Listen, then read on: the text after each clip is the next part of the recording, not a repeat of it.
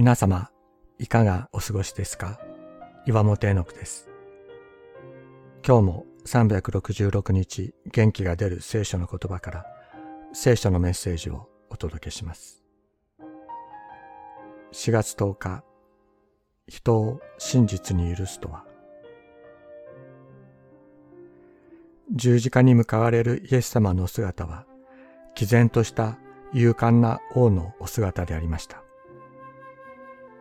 決して反論せず、自己弁護なさいませんでした。ご自分を訴え、殺そうとしている者たちの罪さえ、ご自分が覆い尽くすことを決めておられたからです。イエス様は十字架に釘付けされるとき、祈っておられました。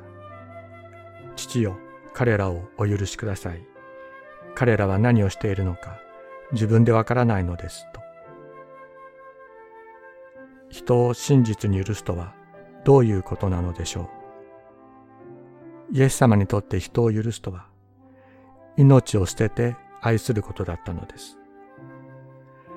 自分を殺す者を愛し、彼らのために自分の命を捨てることだったのです。人を許さない私たち、自己愛の延長のような愛しか持っていない私たちを真実に愛し、許してくださった方がいる。私たち一人一人のために命を捨ててくださった方がいるのです。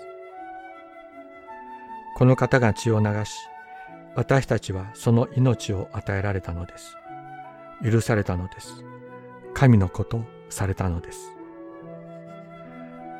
この方の命が、愛が私たちを根本的に変える。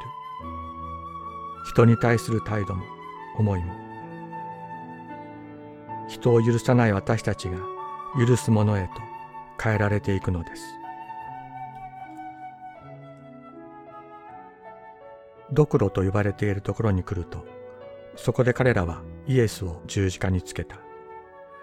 また犯罪人たちを一人は右に一人は左に十字架につけた。